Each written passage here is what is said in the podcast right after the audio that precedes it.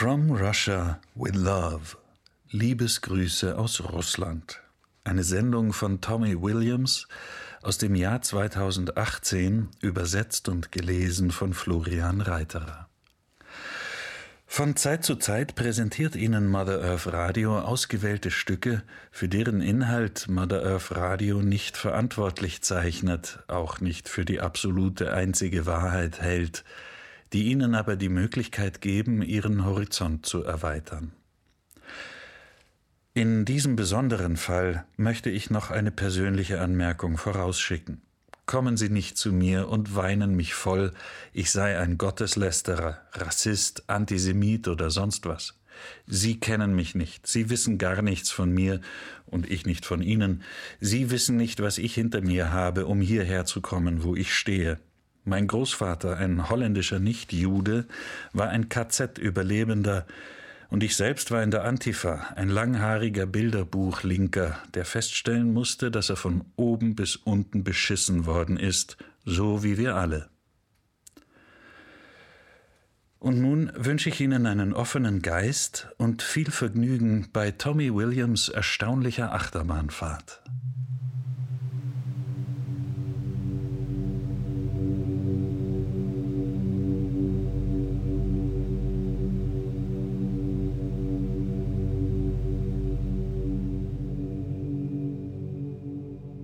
Auf unserer Entdeckungsreise haben uns viele Enthüllungen und Wahrheiten bis auf die Knochen schockiert. Dies und das war gelogen. Oh nein, das war auch eine Lüge. Nun begleiten Sie mich durch das nächste Kapitel Entdeckungen, durch einen zum Himmel stinkenden Haufen von noch mehr Lügen, ein gigantischer Webteppich von Verschleierung auf so vielen Ebenen, der sich durch alle Bereiche der Gesellschaft zieht. Der Sieger schreibt die Geschichte, so sagt man, und auch macht die Lüge groß genug und wiederhole sie oft genug, bis sie um die ganze Welt läuft. Die Wahrheit, das ist schon ein komisches Ding. Wenn man offen genug ist für neue Enthüllungen, kann sich die Wahrheit ändern. Wenn sich neue Erkenntnisse in einer Weise präsentieren, die dich ansprechen oder aufregen, dich zwingen, sie wahrzunehmen, musst du dich vielleicht neu danach ausrichten. Die Wahrheit wurde verzerrt aufgrund des Fehlens von Wissen, auf kriminelle Weise vor uns Menschen geheim gehalten und hat dadurch unser Fortkommen als Menschheit ernsthaft behindert. Das Bildungssystem unterrichtet uns, aber ist es nicht so, dass wir blind Dinge wiederholen, von denen wir nicht wirklich wissen, ob sie überhaupt stimmen, der Lehrer sagt, so ist es und wir akzeptieren das einfach. Aber wer hat gesagt, der Lehrer ist vertrauenswürdig oder im Besitz von Wissen? Wir nehmen einfach an, das wird schon stimmen. Und das hat uns dahin gebracht, wo wir sind, auf der Suche nach Antworten. Gandhi sagte, die Wahrheit ist die Wahrheit, auch wenn sie in der Minderheit von eins ist. Die Gesellschaft sagt, Lehrer, Ärzte und die öffentlich-rechtlichen Medien sagen dir die Wahrheit, also kann ein Einzelner niemals Recht haben oder die Wahrheit verkünden. Das nennt man programmiertes Denken. Und der einzige Weg, das zu vermeiden, ist ein kritischer Denker zu werden. Füge noch etwas Langzeitgedächtnis hinzu und die Fähigkeit, über den Tellerrand zu blicken, und du wirst ein ganz böser Junge für die programmierte Gesellschaft und dann üblicherweise das Ziel für Angriffe des Systems und der Deppen, die das Kontrollsystem schlucken wie Ambrosia. Jeder neutrale Beobachter wird diesen Wahnsinn als das erkennen, was es ist. Totaler Beschiss. Diese Sendung wird die Schichten abschälen und die Spieler offenlegen, die diese Lügengebäude gestrickt haben und sich in eine ganz bestimmte Region begeben, über die wir so wenig wissen, und was wir wissen, ist verzerrt über alle Maßen. Dieses Gebiet ist bekannt als Russland, und wir werden eintauchen in die aus der Geschichte entfernten Namen und Menschen.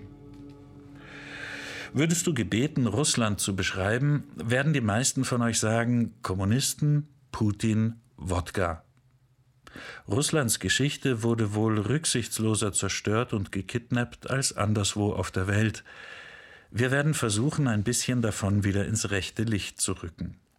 Wir werden über die Rus erfahren, Lemuria, verlorene Kontinente, Zauberer, wie das Land übernommen wurde und die aktuelle Version des Kommunismus implementiert wurde und von wem, über fortschrittlichere menschliche Wesen, Hilfe der ITs und der Lehrer und wie sich die moderne Zivilisation nicht aus Afrika, sondern aus den slawisch-arischen Rußregionen entwickelte, wie Religionen die ursprünglichen Lehren verzerrt haben, woher diese ursprünglich kamen, über lang vergangene Kriege, vergangene Menschen, Tod, Zerstörung und die Wiederansiedlung von Leben und des noch andauernden Krieges gegen die Menschheit, damit diese nie wieder die spirituelle Evolutionsstufe der slawisch-arischen Rus wiedererlangen möge. Bevor wir in die tieferen Bereiche eindringen, würde ich gerne auf die jüngere Version der Zerstörung der UdSSR eingehen und wer diese angestiftet hat. Wie es aussieht, ging es im Ersten Weltkrieg durchaus um die Zerstörung Russlands und den Wohlstand, der dort abzugreifen war. Gleichzeitig waren die Verantwortlichen für den Absturz eines Landes und ihres Volkes emsig damit beschäftigt, die Bühne für zukünftige Schlachten um die Kontrolle vorzubereiten, nämlich mittels der Balfour-Deklaration. Diese ermöglichte die Gründung eines neuen Staates, Tod und Zerstörung, Kontrolle und Diebstahl von Ressourcen, während gleichzeitig die niederen Astralschichten gefüttert wurden mit einer Unmenge von Tod und karmischer Energie aus England, Gleichzeitig wurde Deutschland schon einmal vorbereitet für einen neuen Akt im Theater der neuen Weltordnung. All dies geschah um 1919, nicht lange nachdem die gleiche Gruppe von Leuten die totale finanzielle Kontrolle über die Welt erlangte mittels der Federal Reserve Bank von Amerika. Eine systematische globale Übernahme einer bestimmten Gruppe von Leuten, die nichts anderes als die dreckige Arbeit für ein Element macht, von dem die meisten nicht wahrhaben wollen, dass es existiert. Man muss hier unbedingt festhalten, dass nicht alle Menschen, die dieser Gruppe zugehörig sind, am bösen Spiel beteiligt sind. Sie sind es nicht, und sie wurden in hinterlistigerer Weise selbst getäuscht und verraten, schlimmer als ihre geheimgesellschaftlichen politischen Agendadrücker es mit Russland und vielen anderen Ländern gemacht haben. Der Beginn dieser Sendereihe behandelt die russisch-bolschewikische Revolution von 1919.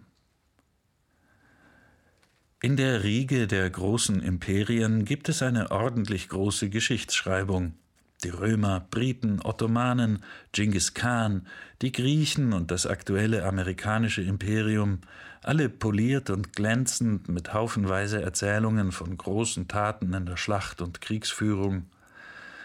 Erstaunlicherweise aber weiß kaum einer auf der Welt von einem Imperium der Rus oder dem Gebiet der Tartarie und noch viel weniger von dem riesigen Kontinent, der nördlich von Sibirien verloren ging. Die Geschichtslehrer haben uns im Unterricht davon nichts erzählt. Und heute wollen wir herausfinden, warum das so ist. Damals, 1919, als die UdSSR ausgeplündert wurde, weil sie den Krieg verloren hatte, fand dort eine Revolution statt, wie es genannt wurde, die aber nicht vom russischen Volk ausging, sondern von Ausländern, die ihre Beute einsammeln wollten nach dem ausgeklügelt angezettelten Krieg, der genau nach Plan ablief, vorgelegt 1888 von Albert Pike, Freimaurer 33. Grades. Dort wurde festgelegt, dieser sollte der erste von drei Weltkriegen sein, den die Clowns an der Macht über die Menschen von Midgard dem wohl ursprünglichen Namen unseres Planeten, bringen wollten.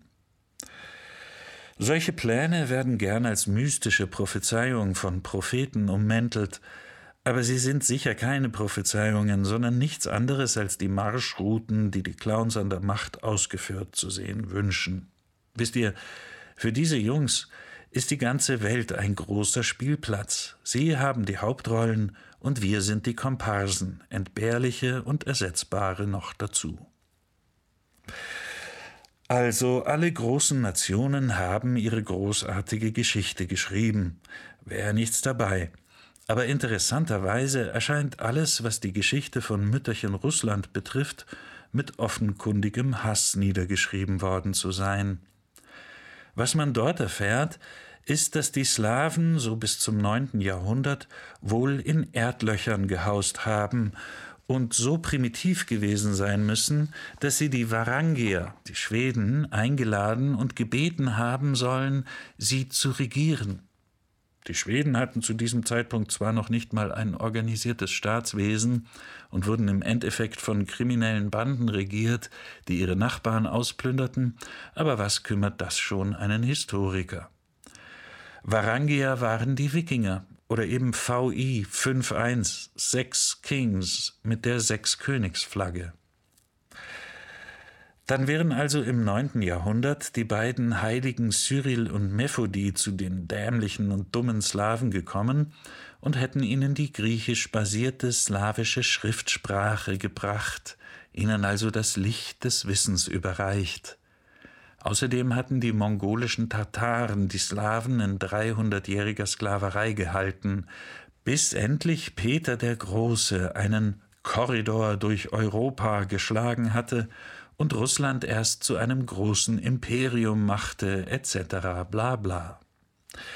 Das ist die Geschichte Russlands, wie Sie sie darstellen. Es scheint, dass diese moderne Geschichte Russlands aktiv erschaffen wurde, etwa zur Zeit der Romanow-Dynastie, die 1613 an die Macht kam, und die Bolschewiken übernahmen dann den Staffelstab nach der Revolution 1919. Diese Romanow-Geschichtsschreibung wurde im 18. Jahrhundert von den großen russischen Historikern erschaffen, von denen keiner ein Russe war. Gottlieb Siegfried Bayer, Gerhard Friedrich Müller August Ludwig von Schlözer. Sie konnten zwar kein einziges Wort Russisch, aber was soll's, sie schrieben die Geschichte des Staates Russlands auf. Interessante Sache. Jeder, der mag, sei es Deutscher, Jude oder sonst wer, darf gerne die russische Geschichtsschreibung übernehmen, aber keine Russen. Die sind ja so primitiv, die wären ja unfähig, ihre eigene Geschichte ordentlich niederzuschreiben. Viele russische Historiker werden einfach ignoriert. Gumilev verbrachte seine besten Jahre in einem russischen Konzentrationslager. Fomenko und andere wären einfach keine anerkannten Spezialisten gewesen. Also diese paar deutschen und jüdischen Historiker gaben der russischen Geschichte eine kräftige Überarbeitung mit und entfernten mal eben vollständig die russischen Veden des Mutterlandes, ihr Wissen und ihre Beherrschung des Lichtes rekonstruierten alles so, wie sie es haben wollten und führten fort, was vor etwa tausend Jahren begann, die Nacht des Svarog. Nach den Veden bezeichnet die Nacht des Svarog Bereiche im All, die unser Planet immer wieder durchquert und die einen negativen evolutionären Schub hervorrufen. Die letzte tausendjährige Nacht des Svarog endete um 1996. Wem der Begriff Veden bekannt vorkommt, das hier hat nichts mit Indien zu tun. Wir werden später noch erfahren, wo diese Texte herstammen, und es war nicht Indien.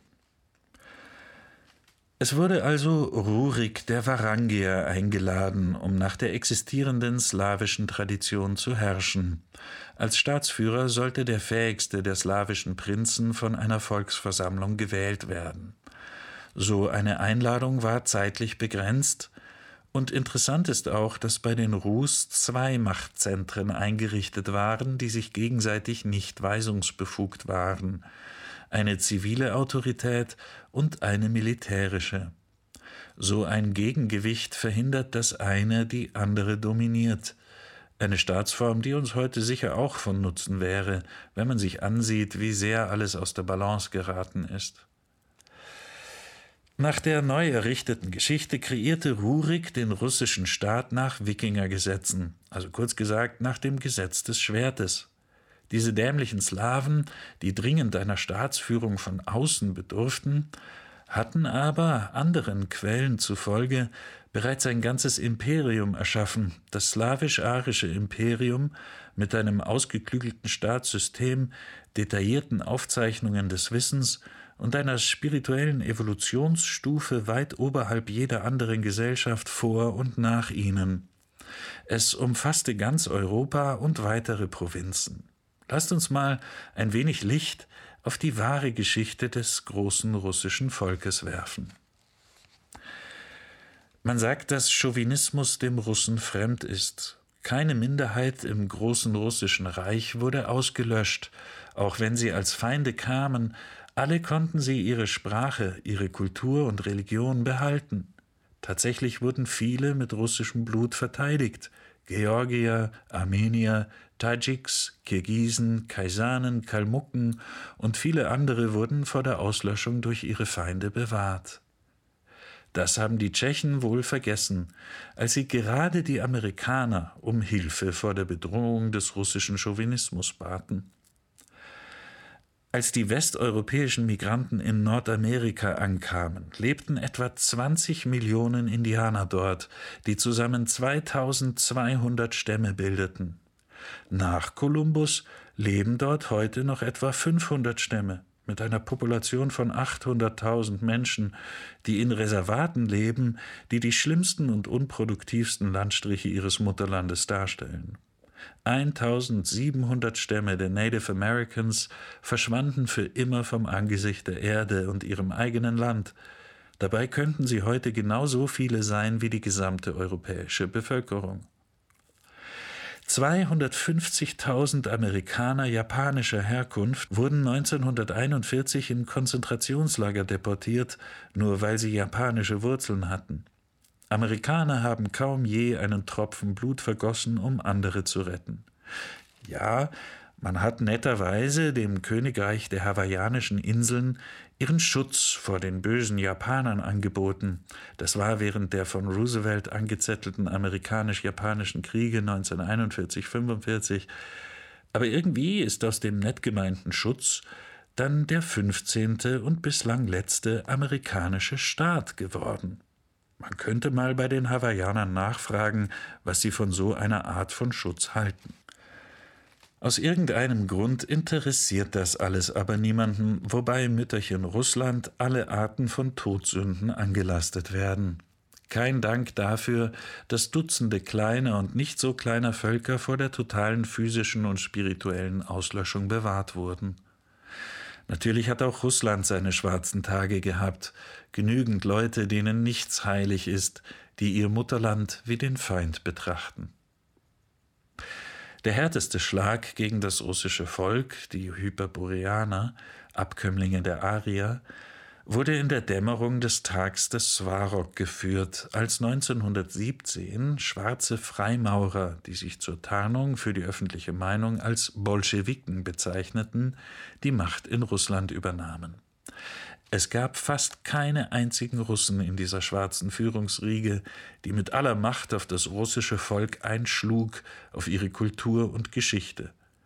Zu Lenins Lebzeiten wurden in Konzentrationslagern Millionen von Russen, die Creme der Nation, der russische Adel, russische Intellektuelle, das Führungskorps der Armee, russische Industrielle, russische Händler mit Stumpf und Stiel vernichtet, ohne Ausnahme, keine Gnade für Frauen, Kinder oder Alte, kein Gerichtsverfahren, die Klassenzugehörigkeit genügte als Todesurteil. Der Rest der Welt schien damit durchaus einverstanden, teilweise sogar hilfreich. Niemand schrie auf über den Genozid am russischen Volk, über die Vernichtung der Blüten der russischen Nation. Die meisten Russen, die durch das dortige Bildungssystem gegangen sind, würden jetzt sagen, aber das waren die Repräsentanten der Ausbeuterklasse. Der große Karl Marx und seine ebenso großen Mitstreiter wie Friedrich Engels Wladimir Uljanov, Lenin, Leo Trotzki, Bronstein und viele andere sagen das so. Alle genannten und auch die praktischen Ausführenden dieser Revolution waren ihrer Ethnie nach Juden. Also warum wird diese Revolution die große russische Revolution genannt, wenn nun Juden die theoretische Grundlage vorgaben und sie dann praktisch ausführten, mit den finanziellen Mitteln von amerikanischen Juden? Die letzte Tranche dieses Geldes, 20 Millionen Dollar, wurde nach Russland gebracht im August 1917 von Leo Leiber Trotzki, einem russischen Juden, der auch amerikanischer Staatsbürger war.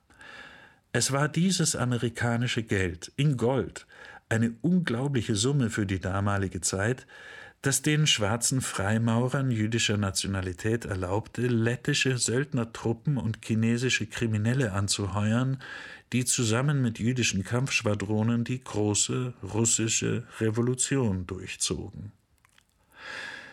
Nach der Übernahme setzte sich das Personal in den wichtigen Positionen, nach Daten, die die Sowjetpresse veröffentlicht hat, wie folgt zusammen.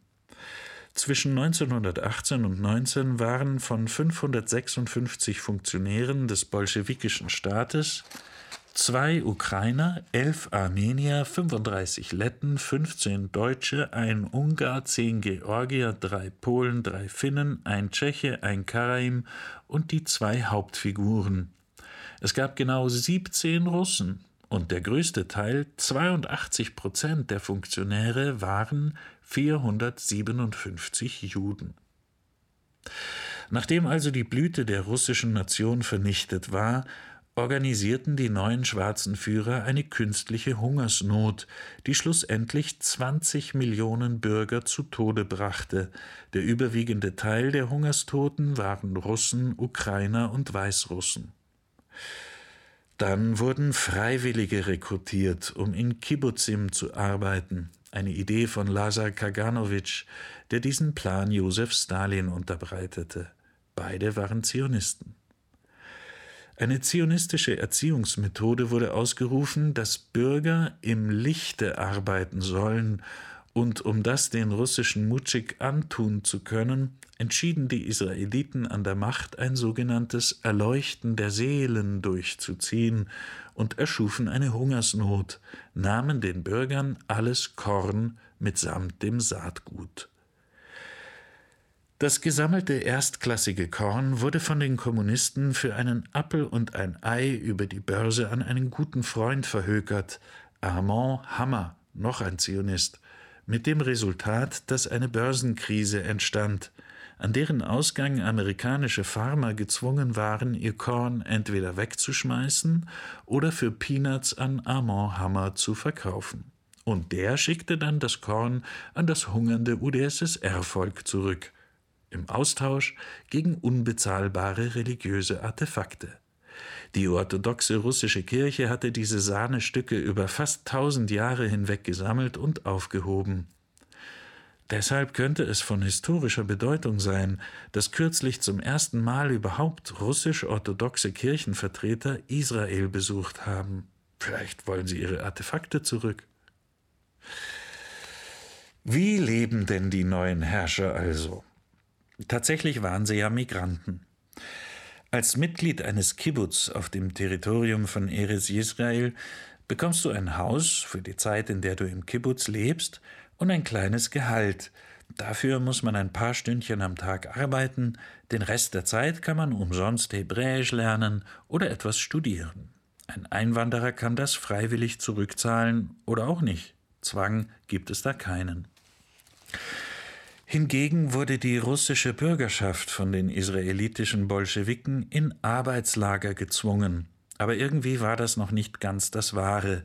Die Zionisten schmiedeten einen neuen Plan. Ein wohlhabender Bürger wurde nun als Kulak bezeichnet und zack, fünf Millionen Menschen wurden all ihre Habseligkeiten genommen und sie wurden nach Sibirien geschickt, mit nichts als dem, was sie am Leibe trugen, als sie aus ihren Häusern geworfen wurden. Keineswegs wurden diese Freiwilligen in schnucklige, fertig bereitete Siedlungen deportiert, sondern um dort al fresco zu wohnen, im offenen Land der jungfräulichen Taiga. Leeres Land, keine Gebäude, keine Landwirtschaft, gar nichts. Die Leute wurden am Arsch von nirgendwo abgesetzt, sie bekamen eine Schaufel, eine Axt und eine Säge für die ganze Truppe in die Hand gedrückt, und da waren sie nun. Einige haben das sogar überlebt, aber nicht grad viele, wir sprechen hier immerhin vom sibirischen Winter, meine Damen und Herren. Die Geschichte erzählt uns, dass die Partei der Bolschewiken dem Proletariat diente, verschweigt aber gerne, dass die Partei der Sozialdemokraten aus dem Bund entstand, was eine judäisch-nationalistische Partei war, Zionisten. Es gab da keine Arbeiter oder Bürgerlichen bei den Israeliten. Es ist wohl kaum revolutionär, wenn es nur einer einzigen Klasse dient, die noch nicht mal aus dem Land stammt. Diese sogenannte Revolution, das war in Wirklichkeit eine Invasion. Die hochqualifizierte Arbeiterschicht war die erste, die von den Bolschewiken ausradiert wurde. Diese Klasse, deren Interessen die bolschewikisch-leninistischen Kräfte so gnadenlos gegen das vermeintliche Joch des Proletariats zu verteidigen vorgab, die brauchten nun wirklich keinen, der ihre Interessen verteidigte. Sie hatten ein oft besseres Gehalt als ihre westlichen Kollegen, es gab Kindergärten und Kinderkrippen, sie konnten es sich leisten, ihren Urlaub in Deutschland, Italien oder Griechenland zu verbringen und so weiter.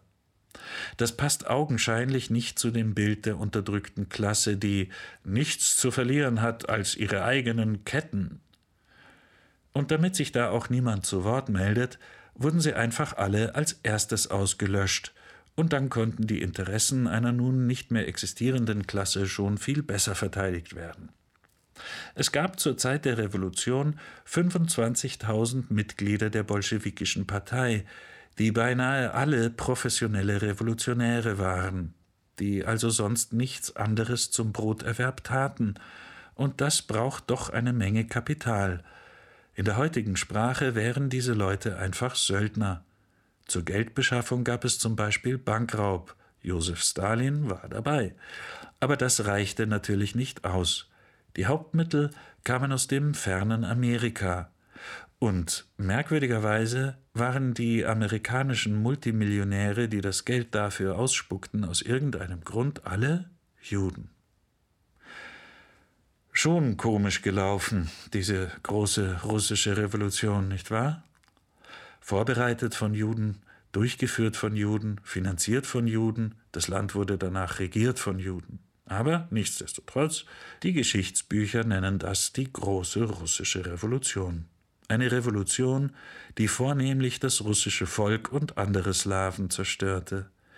Stalin verfolgte und unterdrückte Dutzende Millionen von Menschen, der Großteil davon wieder Russen, Ukrainer und Weißrussen.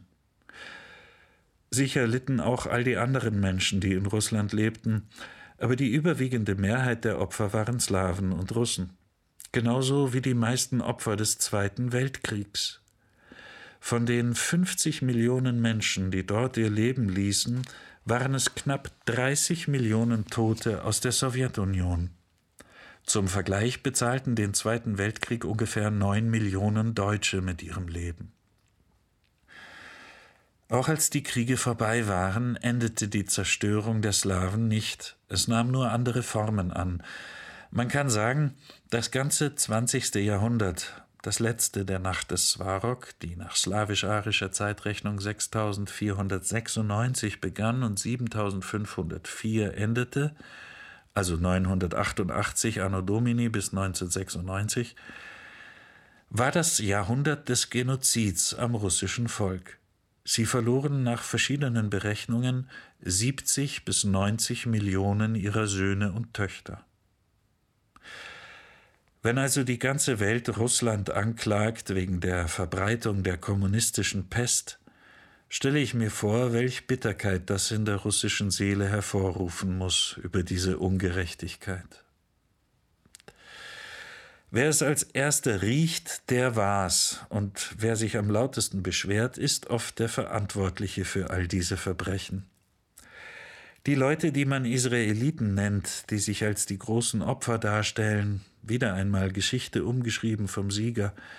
Es ist höchste Zeit, dass die Menschheit die wahren Umstände und Hintergründe erfährt und sich ihre eigene Meinung bilden kann darüber, was wahr ist und was nicht. Noch einmal klargestellt, es geht hier nicht gegen alle Juden, nicht mehr als gegen alle Amerikaner für die Völkermorde, die das US-Militär seit Weltkrieg Nummer zwei weltweit betrieben hat. Es ist eine ausgewählte Gruppe innerhalb der jüdischen Gemeinde, geleitet von abartigen Psychopathen, die sich einen Dreck um die Menschheit scheren, am allerwenigsten um das eigene jüdische Volk.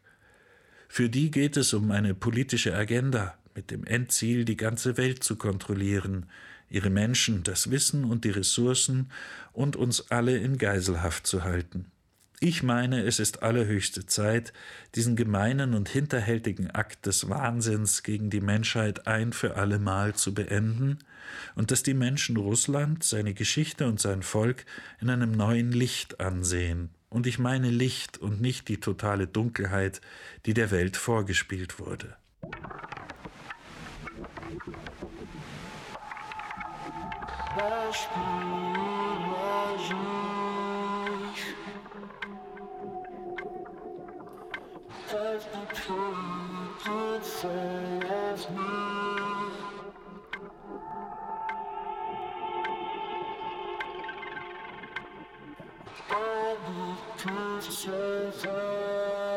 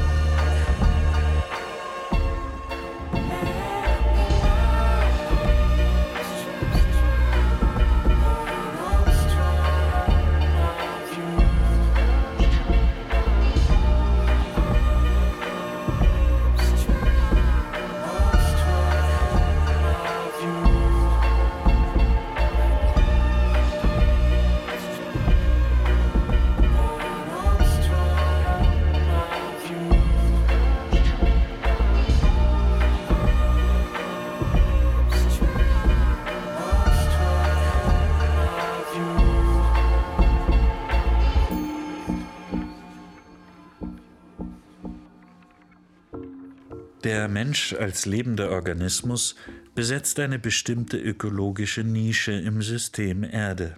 Diese Nische korrespondiert mit den Fähigkeiten und Eigenschaften des menschlichen Organismus und seiner Art als geselliges lebendes Wesen. Daher ist das Erscheinen der Spezies Mensch auf Erden nur möglich, wenn das Ökosystem Erde in seiner Evolution komplex genug wird, um freie ökologische Nischen zu schaffen. Das verlangt der Spezies, die solche Bedingungen meistern will, bestimmte Fähigkeiten ab. Diese Adaption bringt die Qualitäten und Eigenschaften für das Entstehen des Geistes in einer solchen Spezies hervor. Anders gesagt, die evolutionäre Entwicklung der vegetativen Welt als Fundament der Pyramide des Lebens auf jedem Planeten resultiert in der Entstehung des Geistes an einem bestimmten Punkt der Entwicklung. Jede ökologische Nische setzt gewisse Bedingungen und Beschränkungen für die Spezies, die sie bevölkert. Das sind zum Beispiel Größe und Form des Organismus, qualitative und quantitative Zusammensetzung der Nahrung, eine bestimmte Periodizität der Vitalprozesse. Nur die Organismen, die es schaffen, sich an diese Bedingungen und Anforderungen anzupassen, schaffen es durch die Evolution. Schauen wir einmal, was passierte mit dem ökologischen Abteil, das der moderne Mensch heute besetzt. Wer war denn da vorher ansässig in unserer Nische? Vor dem Homo sapiens, der moderne Mensch, war es eine hominide Spezies, die Anthropologen als Neandertaler bezeichnen. Mehrere Hunderttausende von Jahren meisterte der Neandertal-Mensch sein ökologisches Abteil, verdrängte dabei alle anderen Hominiden und regierte die Welt allein. Er bewohnte das gesamte Erdgebiet, alle klimatischen Zonen, jedoch entstanden keinerlei verschiedentliche Neandertal-Rassen während all dieser Jahrtausende. Nur ein Neandertal-Mensch auf der ganzen Erde, dem Cro-Magnon-Mensch in Größe und Physis überlegen, bei gleichbleibend dichter Körperbehaarung während all der Zeit. Der Säbelzahntiger war der einzige ernstzunehmende Gegner. Kannibalismus ist bekannt, jeder, der nicht Mitglied des eigenen Clans war, konnte als Nahrungsmittel herhalten. Es ist sicher schwierig, den Intellekt des Neandertalmenschen zu beurteilen, aber es gibt keinen Beweis, dass er dämlicher war als der Cro-Magnon-Mensch. Also, da herrschten sie ruhig und friedlich für mehrere hunderttausende Jahre, und dann tauchte plötzlich vor etwa 40.000 Jahren, sagen die Anthropologen, aus dem Nichts der moderne Mensch auf. Keiner weiß so recht woher. Drei verschiedene Rassen übrigens erschienen auf Midgard Erde, schwarz, rot und gelb, während die weiße Rasse vor etwa sechs bis achthunderttausend Jahren aufkreuzte. Fossile Überreste, die auf verschiedenen Kontinenten gefunden wurden, haben exakt dieses Alter. Es gibt übrigens keine Informationen über fossile Überreste des Homo sapiens im Gebiet Sibirien oder über den versunkenen Kontinent nördlich davon. Homo sapiens erschien überall fast zugleich auf allen Kontinenten. Er war nackt, ohne Körperbehaarung und schwach im Vergleich zum Neandertalmenschen. Mehrere recht unterschiedliche Rassen, die maßgebliche Unterschiede aufwiesen in der Farbe der Haut, in der Schädel- und Skelettstruktur, im Stoffwechsel, tauchten einfach so auf, wie von magischer Hand herbeigezaubert, aber sie hatten eine Gemeinsamkeit, sie waren untereinander kompatibel, und das ermöglichte eine sichere Blüte der Spezies. Eine neue Spezies erscheint aber nicht einfach so, ohne einige Übergangsformen auszubilden und einige Prozesse von Akkumulation und Stärkung gewisser Eigenschaften aufzuweisen. Nichts von alledem ist beim modernen Menschen zu beobachten. Homo sapiens materialisierte sich sozusagen aus dem Nichts. Nicht ein einziges Skelett, das älter als 40.000 Jahre ist, wurde gefunden, obwohl man sie seitdem buchstäblich überall findet. Die gefundenen Skelette sind eindeutig nach weißer, gelber, roter oder schwarzer Rasse definierbar. Tatsächlich sind die Merkmale deutlicher, je älter die Skelette sind, was auf die frühe Reinheit hindeutet, bevor die Rassen sich aktiv zu vermischen begannen. Und daher kann nicht eine einzelne Rasse, nach Lehrmeinung die schwarze, aus Zentralafrika derart zu mutieren beginnen, dass völlig neue Rassen, weiß, gelb, rot, entstehen, die Tatsachen, die die Fossilien schaffen, zeigen gerade das Gegenteil. Also, es müsste nach diesen Informationen vier verschiedene transitionale Rassen mit entsprechenden Mutationen vor Homo sapiens gegeben haben. Neandertal-Mensch, der einzige, der uns auf Erden voranging, kann dieser Stammvater nicht sein. Und das ist keine Annahme, sondern eine nackte Tatsache. DNA-Untersuchungen eines Neandertalers in einem Alpengletscher zeigten ein verblüffendes Resultat. Homo sapiens und Neandertaler sind genetisch so inkompatibel wie Pferd und Zebra, obwohl diese beiden Säugetiere zu ein und derselben Säugetierklasse gehören, den Artiodactylen. Diese beiden hominiden Spezies sind nicht nur inkompatibel, sie wären nicht einmal in der Lage, sterile Hybride zu produzieren, wie etwa wenn man Pferd und Esel kreuzt. Überdies, Neandertalmensch lebte glücklich für hunderttausende Jahre und starb rasend schnell aus, als Homo sapiens erschien. Es brauchte nur etwa tausend Jahre und Neandertalmensch räumte die Nische frei durch koordiniertes Aussterben. Alle hominiden Primaten haben dichte Körperbehaarung. Menschenaffen sind immer noch voll behaart, obwohl sie seit ewigen Zeiten in tropischen äquatorialen klimatischen Bedingungen leben und sich hartnäckig weigern, deshalb ihre Körperbehaarung abzulegen. Der moderne Mensch hingegen erschien schon nackend, nur noch rudimentäre Reste von Körperbehaarung aufweisend, was darauf hinweist, dass diese im Lauf der Zeit unnötig wurde. Es stellt sich die Frage, wo dieser Prozess ablief, denn auf der Erde war es wohl nicht. Wo also dann? Alle wissenschaftlichen Erkenntnisse zusammengenommen, war noch niemand in der Lage, den Missing Link, das fehlende Verbindungsstück in der Evolution des Menschen zu finden. Im nächsten Abschnitt wollen wir nach der wirklichen Herkunft des Menschen suchen. Der große Kontinent, von dem wir noch nie gehört haben und der Daria genannt wurde, ist in mehreren Quellen zu finden.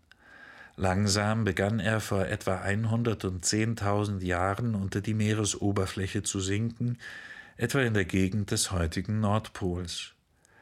Bekannt auch als Hyperborea in der griechischen Mythologie, wo Apollo als einziger der zwölf Götter im Olymp diesen Ort zur Winterzeit besuchte und Wissen, Heilung und Weissagungen mit den Menschen von Hyperborea teilte. Apollo wurde dort sehr verehrt, man sandte ihm Geschenke zu seinem Tempel in Delos, wo er wohnte. Der Ort hinter den Boreas, dem Nordwind. Ein paradiesischer Ort, die Sonne schien 24 Stunden am Tag. Das Schwestereiland von Hyperborea war Thule, und einige kennen vielleicht die Legende der Frauen von Thule, von denen Maria Orsic die bekannteste war. Sie gründete später die Vril-Gesellschaft. Sie waren von Herkunft Rus, blonde Haare, blaue Augen, und ich weiß genau, welches Stigma das in den Köpfen hervorbringt, wenn man bedenkt, wie die ganze arische Rassenummer im Zweiten Weltkrieg umgeschrieben wurde. Aber genau wie die jüdischen Mitmenschen aus dem ersten Kapitel kann man nicht alle über einen Kamm scheren. So vieles in unserer Geschichte ist umgedreht und verzerrt worden.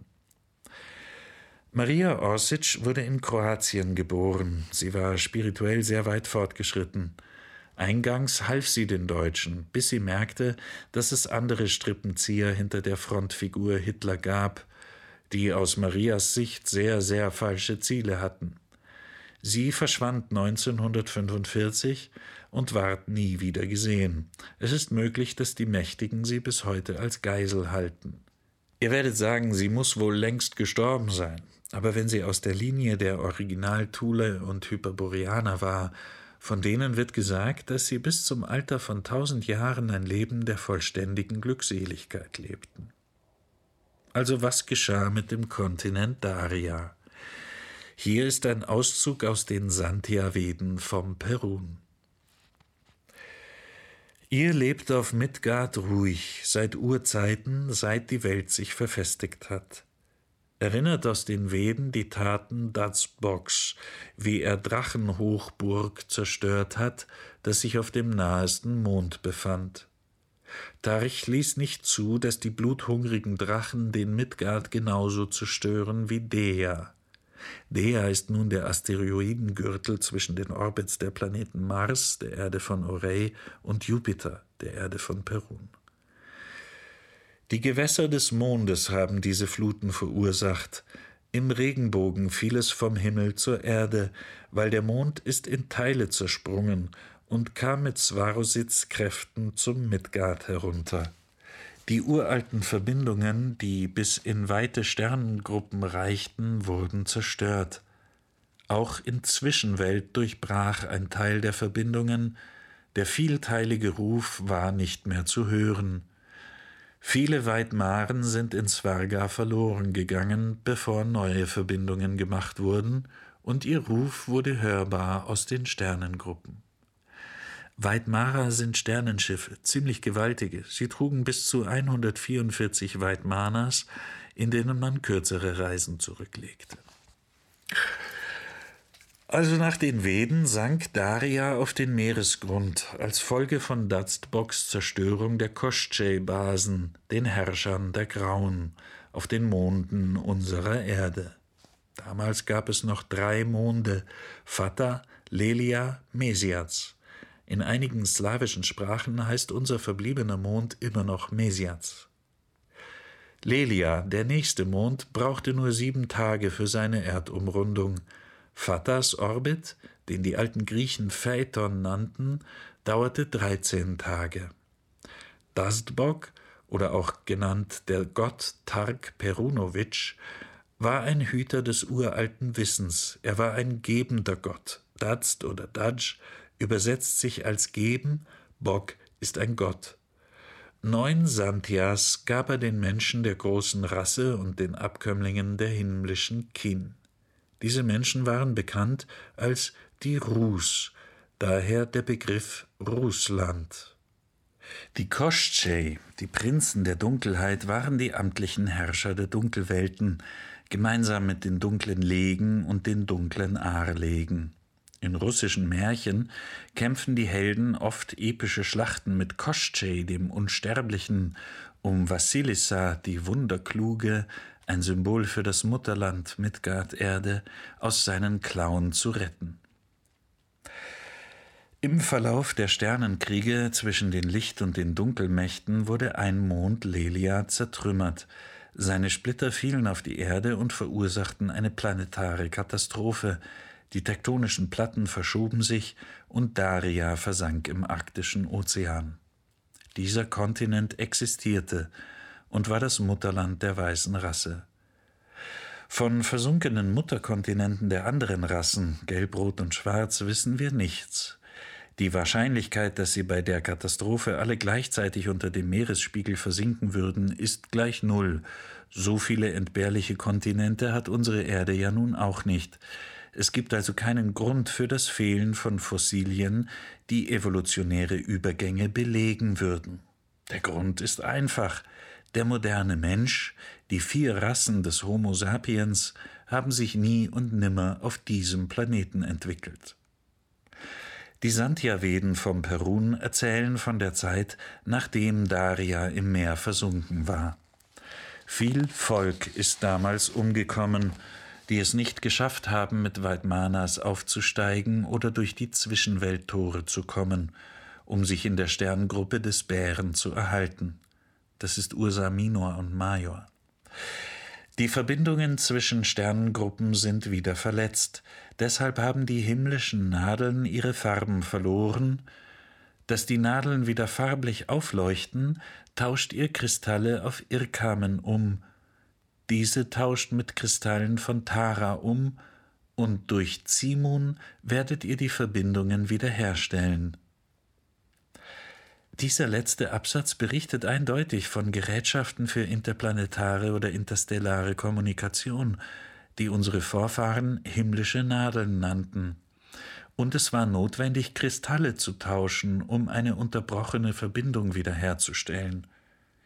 Die Irkamen-Kristalle waren erstens nicht mit Daria untergegangen, sondern den Veden nach höchstwahrscheinlich im heutigen Sibirien, und zweitens funktionierten sie nicht, wohl weil die Empfängernadeln zerstört worden waren.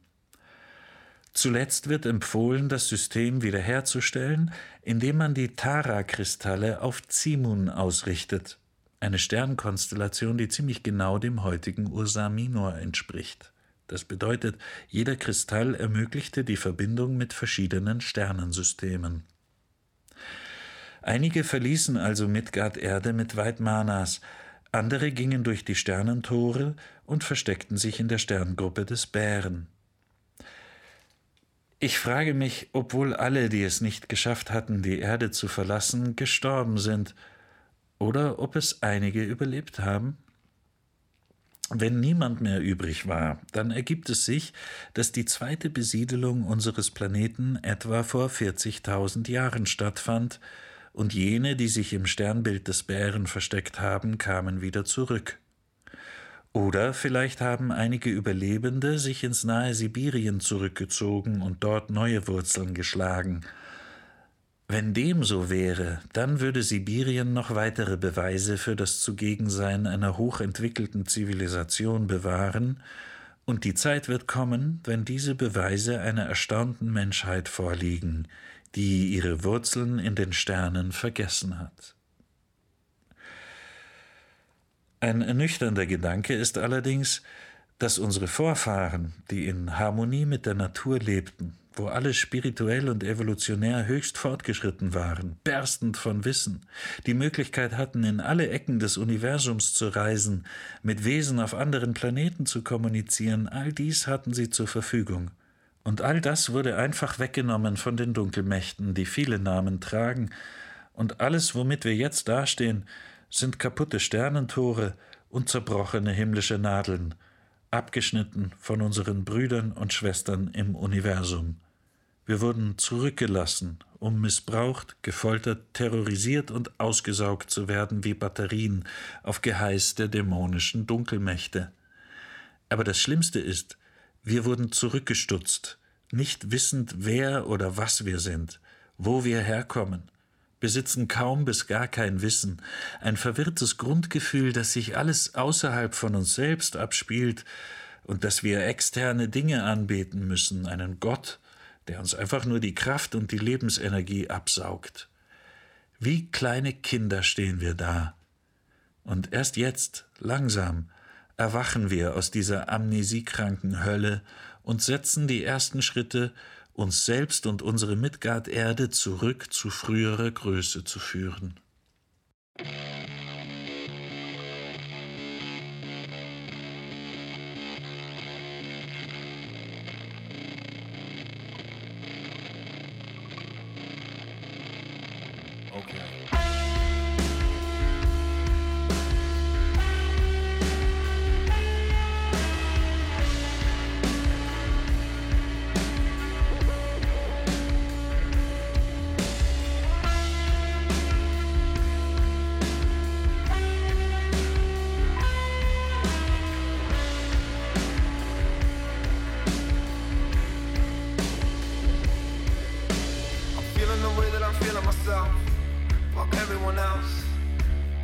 remember that nobody's better than anyone else here. Do you need some time to think it over? Look what they do to you, look what they do to me. You must be joking if you think that either one is free here.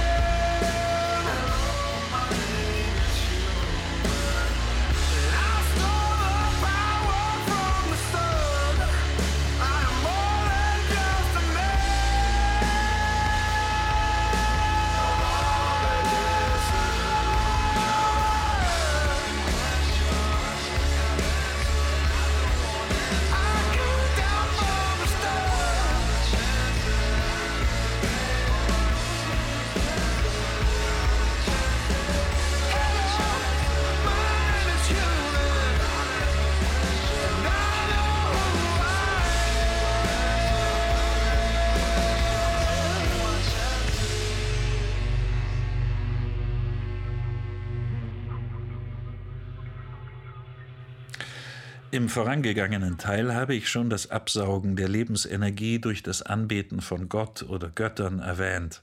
Wie ich dazu komme und wie das erreicht wurde, nämlich durch das Programmieren der Bevölkerung mit externen Glaubenssystemen, bekannt als Religionen, wird uns jetzt beschäftigen.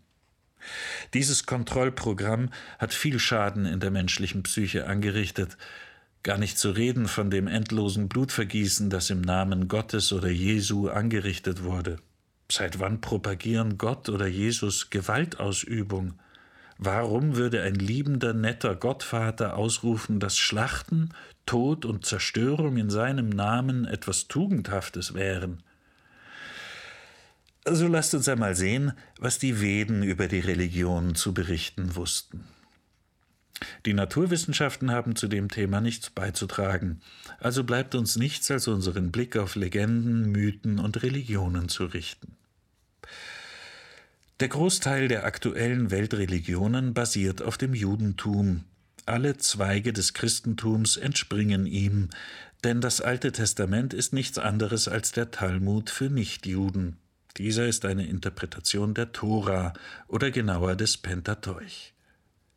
Der Islam wiederum ist eine Interpretation des Christentums und war eine seiner Sekten bis 1180, als die Hierarchen der Kirche in Konstantinopel einen Bannfluch aussprachen. Im folgenden ökumenischen Konzil wurde die Exkommunikation akzeptiert. Bevor die arischen Stämme erstmals im alten Indien ankamen, den Veden zufolge im Jahre 2817, das ist 2692 vor Christus, lebten dort in Dravidien die negroiden Stämme Dravida und Naga. Die arischen Gesandten brachten ihnen das Wissen der Veden, um die dravidischen Schwarzmagier zu verbannen, die den Kult der Göttin Kali ausübten, der schwarzen Mutter, der Menschenopfer dargebracht wurden. Es ist gut möglich, dass der Satz Beide waren sie nackend, Naga, der Mann und seine Frau, und sie schämten sich nicht, bedeuten könnte, dass die beiden Angehörige der schwarzen Rasse waren und die Göttin Kali anbeteten. Die Israeliten, die die uralten vedischen Quellen für ihre heiligen Bücher heranzogen, könnten das missverstanden haben oder es ist ihrer Aufmerksamkeit entgangen. Der Punkt ist, dass die Israeliten zu der sogenannten grauen Rasse gehören, die entstand als Ergebnis des Mischen der beiden Rassen Weiß und Schwarz. Die Arier eroberten Dravidien zum ersten Mal vor etwa 5000 Jahren. Doch die aktive Mischung der weißen und schwarzen Rasse führte zur Entstehung einer neuen Hybridrasse, der grauen Menschen, zu denen die Israeliten zählen. Ich werde dazu später in der Sendung noch kommen. Von den slawisch-arischen Stämmen Verstoßene Leute, die entweder verbannt wurden oder ihr Mutterland freiwillig verließen, weil ihnen die Gesetze verboten, ihre Ambitionen zu realisieren, kamen ins alte Indien lange bevor der erste Feldzug stattfand. Höchstwahrscheinlich kamen mehrere Wellen Verstoßener Jahrtausende lang nach Dravidien, bis dann die ersten Arier nach Dravidien vorstoßen, waren die grauen Hybriden schon lang etabliert. Das Alte Testament tatsächlich eine mythologische Beschreibung der Geschichte der Judäer, verortet das Paradies Eden in den Nahen Osten. Es gab vier Eden. Das Haupteden war dort, wo das heutige Indien liegt. Ein Auszug aus dem Alten Testament. Und es ging aus von Eden ein Strom zu wässern den Garten, und er teilte sich von da in vier Hauptwasser. Das erste heißt Pison, das fließt um das ganze Land Hevila, und da selbst findet man Gold. Und das Gold des Landes ist köstlich, und da findet man Bedellion und den Edelstein Onyx. Das andere Wasser heißt Gihon, das umfließt das ganze Mohrenland. Das dritte Wasser heißt Hedekel, das fließt vor Assyrien. Das vierte Wasser ist der Euphrat. Und Gott, der Herr, nahm den Menschen und setzte ihn in den Garten Eden, dass er ihn baute und bewahrte. Das ist ja alles eine feine Sache. Doch dann heißt es, Iss bloß die Frucht des Baums der Erkenntnis nicht, denn das ist eine Sünde und du wirst des Todes sterben. Echt jetzt?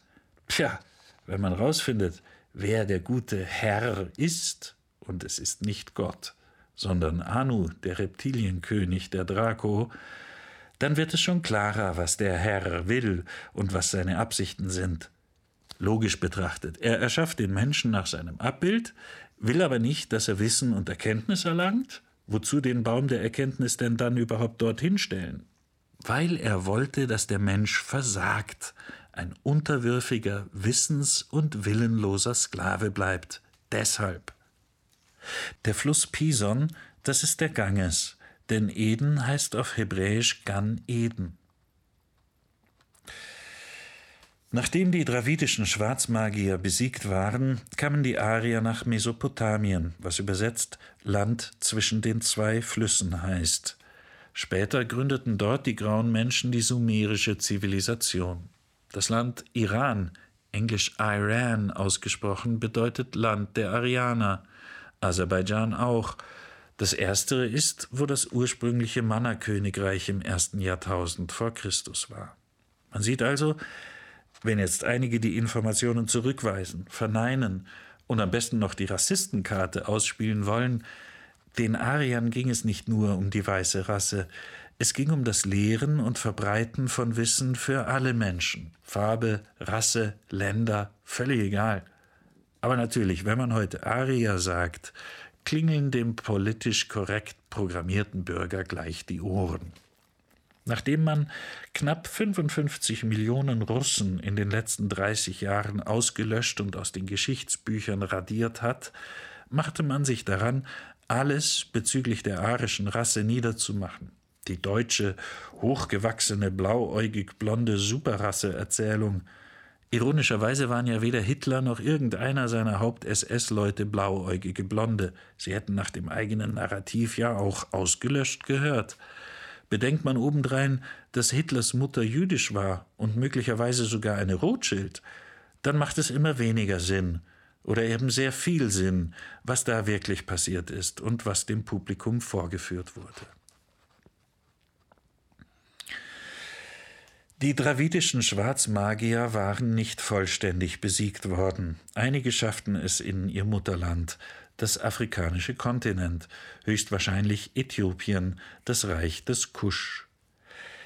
Der größere Teil der Dravider und Naga blieb in Indien, einige kehrten nach Nordostafrika zurück, einige siedelten in Mesopotamien und im Mittleren Osten. Aber der Großteil der Nachfahren der Verstoßenen, die diese hybride graue Rasse erschaffen hatten, floh aus Dravidien wegen der Angst vor Bestrafung, denn ihre Vorfahren hatten gegen die Rita-Gesetze verstoßen. Das heißt göttliches Recht oder Wahrheit, es sind die Gesetze aus den slawisch-arischen Veden. Eden war sicher ein heiliger Ort für die Stämme der Draviden und Naga, die die schwarze Mutter verehrten, besonders für die Priesterinnen der Göttin Kali Ma. Untersuchungen, die auf der Heiligen Schrift basieren, führten Alexander Philippow auf die Suche nach dem biblischen Paradies und er fand es in Indien. Er sah ein bildschönes Tal mit auffallenden Pflanzen, Tieren und Vögeln. Es hatte in der Tat die Form eines Hufeisens. Das Wort Paradies heißt auf Persisch eine Steinschwelle, die einen Garten umgibt. Der Fluss Sohn, der aus dem Tal floss, hatte eine sichtbare Grenze aus Stromschwellen, hinter der sogar die Farbe des Wassers anders war. Alles betonte, dass diese Landschaft nicht von dieser Welt war. Da waren steinerne Tore östlich im Tal, nahebei eine enorme Statue mit einem Schwert. Es ist unmöglich, hier nicht an den Cherubin zu denken, der die Tore des Paradies bewacht. Nicht weit davon wuchs ein Baum, dabei die Skulpturen von drei Kobras. Er war abgesperrt und geschmückt mit Blumen und Perlenketten. Im Herzen des Tals fand er einen großen Baum mit einer riesigen handgeschnitzten Schlange, die sich um seinen Stamm wand. Es stellte sich heraus, dass dies Tal für die Hindu ein heiliger Ort ist. Shiva wurde in diesem Tal geboren. Shiva ist im Hinduismus und Brahmanentum eine der drei übergeordneten Gottheiten zusammen mit Brahma und Vishnu. Brahma ist ein erschaffender Gott, Vishnu ist ein erhaltender Gott und Shiva ist ein zerstörender Gott. Shiva ist im Hinduismus ein großer Gott, Mahadeva, nur Brahma und Vishnu sind ihm gleichgestellt. Shiva ist ewig. Er ist der Herr der bösen Geister, der Gott von Raserei, Wahnsinn und wilden Orgien und zur gleichen Zeit der Gott der Azteken und der Oberherr der Yogis. Shiva ist der Mörder der Karma, der Gottheit der Liebe, die es wagte, seine Seele in Unruhe zu bringen. Shivas Symbole sind ein Ochse, der Phallus und der Mond. Er wird meist dargestellt mit einem Dreizack und einer Halskette aus Menschenschädeln. Shivas Eheweib Kali die Furchtbare, Kali Ma, ist wohl ganz nach seinem Geschmack, geradezu ein Abbild ihres Ehemannes. Es ist noch zu erwähnen, dass Shivas Kult in der Zeit des Patriarchats entstand, als die Göttinnen in den Hintergrund gedrängt wurden, besonders die Göttin Kali Ma. Man besetzte ihre Nische mit Shiva und behielt ihre Eigenschaften, insbesondere das Opfern von Menschen. Die Menschenopfer an Shiva haben nie aufgehört und halten bis heute an. Hier ein aktueller nachgewiesener Fall. Bijnor. Bei einem grauenhaften Vorfall in einer Stadt im Bijnor-Distrikt köpfte ein Tempelpriester einen achtjährigen Jungen mit einem Dolch, um eine Gottheit mit einem Menschenopfer zu versöhnen, sagte die Polizei am Donnerstag. Der Vorfall kam ans Licht, nachdem der Junge aus Kalagar vermisst gemeldet wurde, nachdem er zum Spielen mit einem Freund zum Shiva-Tempel gegangen war, sagte die Polizei. Sein enthaupteter Leichnam wurde später im nahegelegenen Unterholz gefunden. Beim Verhör gestand der Priester das Verbrechen, sagte die Polizei und fügte hinzu, der Priester befinde sich in Gewahrsam. Sicher, Menschenopfer finden heute heimlich und nicht in den Ausmaßen mehr statt wie früher, aber das ändert nichts an der Essenz dieses Kults. Ich versuche euch hier nicht zu erzählen, es gäbe keinen Gott. Für mich nennt er sich Source, und jeder und jede einzelne von euch ist ein Teil davon. Also ihr alle seid das Gottpartikel? Warum also nicht mal sich selbst Lobpreisen? All die sogenannten Götter in egal welcher ach so heiligen Schrift waren nicht nett, sondern kranke und verdrehte Gestalten, die sich mit falschen Titeln schmücken.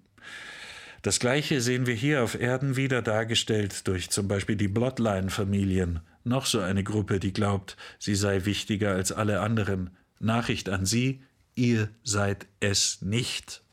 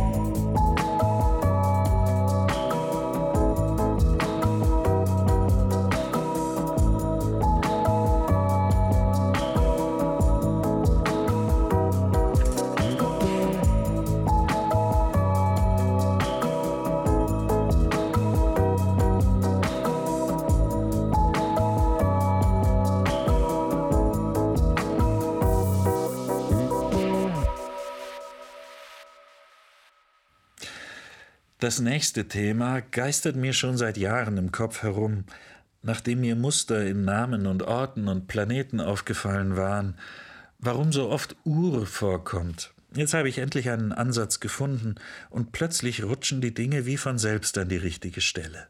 Wer oder was sind die Urs? Es sind hochentwickelte Leute, die von anderen Planeten kamen und unter den Menschen der weißen Rasse in Hyperborea lebten in den Daria- und Lemuria-Regionen.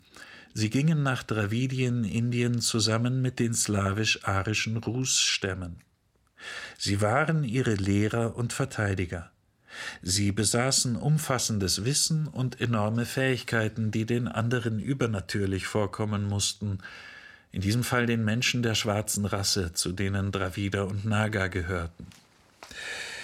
Die Urs waren die Repräsentanten der Lichtmächte im Universum. Sie waren die Volkvis, Veduns und weißen Magier für die Arier.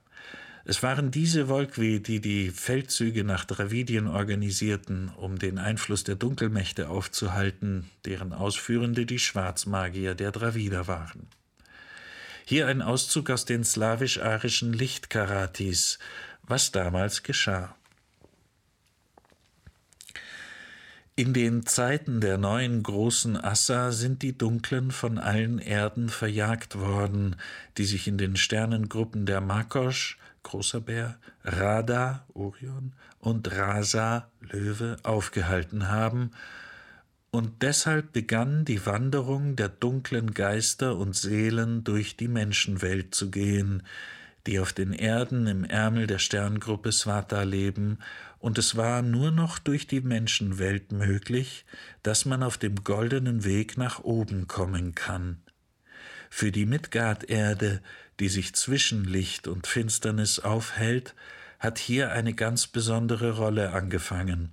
Aus diesem Grunde haben die Dunkelmächte sich entschieden, dass sie die Macht über die Menschen hier den Biester, Teufeln überlassen. Dies ist die Ursache dafür, dass auf Midgard Erde ein Kampf zwischen den dunklen und hellen Kräften stattfindet, in dem Menschen aus verschiedenen Großfamilien und Völkern teilnehmen. Die Biester oder Teufel, das sind nicht körperliche Formen von Dämonen, dunkle Djinns oder die Geister. Neuerdings auch in der westlichen Welt, aber sicher schon lange bei den Naturvölkern benutzen die Menschen halluzinogene Drogen, um die Geisterwelten zu betreten, ob wissentlich oder nicht. Meine Meinung über solche Drogen ist bekannt, aber hier ist die medizinische und Urus-Sicht darüber, was passiert und was die Konsequenzen von solchen Drogen sind.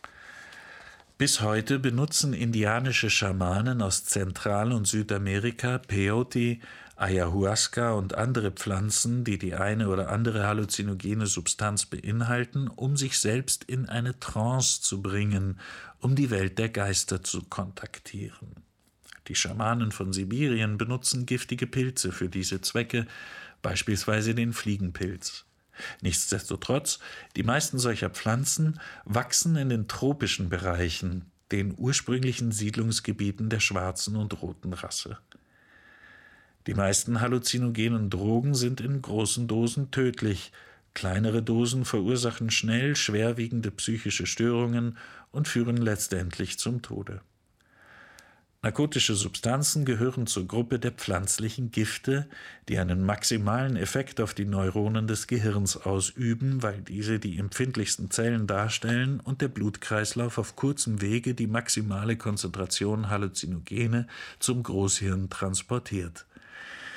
Die Anzahl Gifte, die in die einzelne Gehirnzelle eindringen, übersteigt die Fähigkeit der Zellen, diese zu neutralisieren, Daher beginnen die Giftmoleküle die Gehirnzellen zu zerstören, diese sterben ab, und um den Exitus des Gehirnapparates zu verhindern und damit den Tod des Individuums, ist der menschliche Geist gezwungen, seine Gehirnstruktur aufzufalten in andere Realitätsebenen, obwohl das Gehirn dafür eigentlich noch gar nicht vorbereitet ist.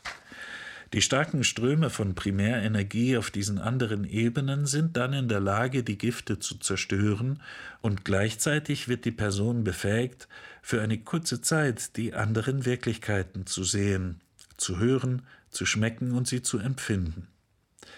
Ist die Person überdies noch mit paranormalen Fähigkeiten ausgestattet, ist sie in der Lage, dort zu agieren, was die alten Priester in vollem Maße nutzten.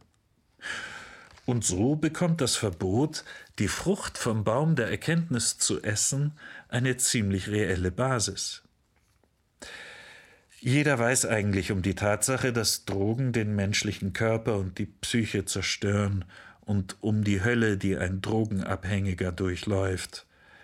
Darüber hinaus haben Drogen auch einen verderblichen Einfluss auf die Entwicklung einer Person, die in den meisten Fällen stark abbaut und ein Spielzeug in den Händen der Geistparasiten wird, was letztlich den ganz realen Tod eines Individuums darstellt. Exzessiver Alkoholmissbrauch kann ja die gleichen Auswirkungen haben, und für alle Spirituosen wie Whisky, Rum et al. gilt das sowieso. Man nennt das nicht umsonst Spirituosen. Spirit heißt Geist auf Englisch. Ich kann das Schlucken bei einigen von euch gerade beinahe hören. Oh mein Gott, davon wusste ich ja gar nichts.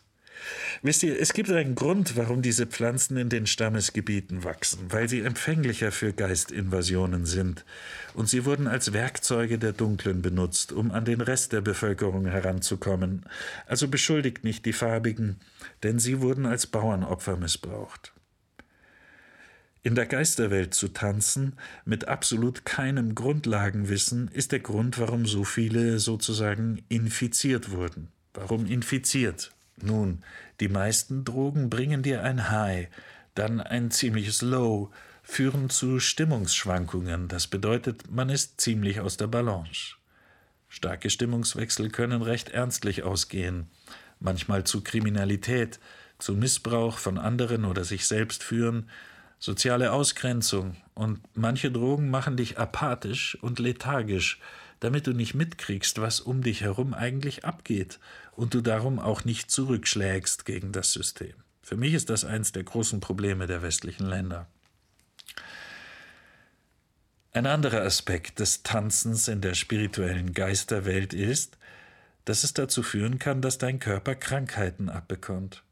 Geister hausen in der Astralebene und ihre einzige Nahrungsquelle sind wir.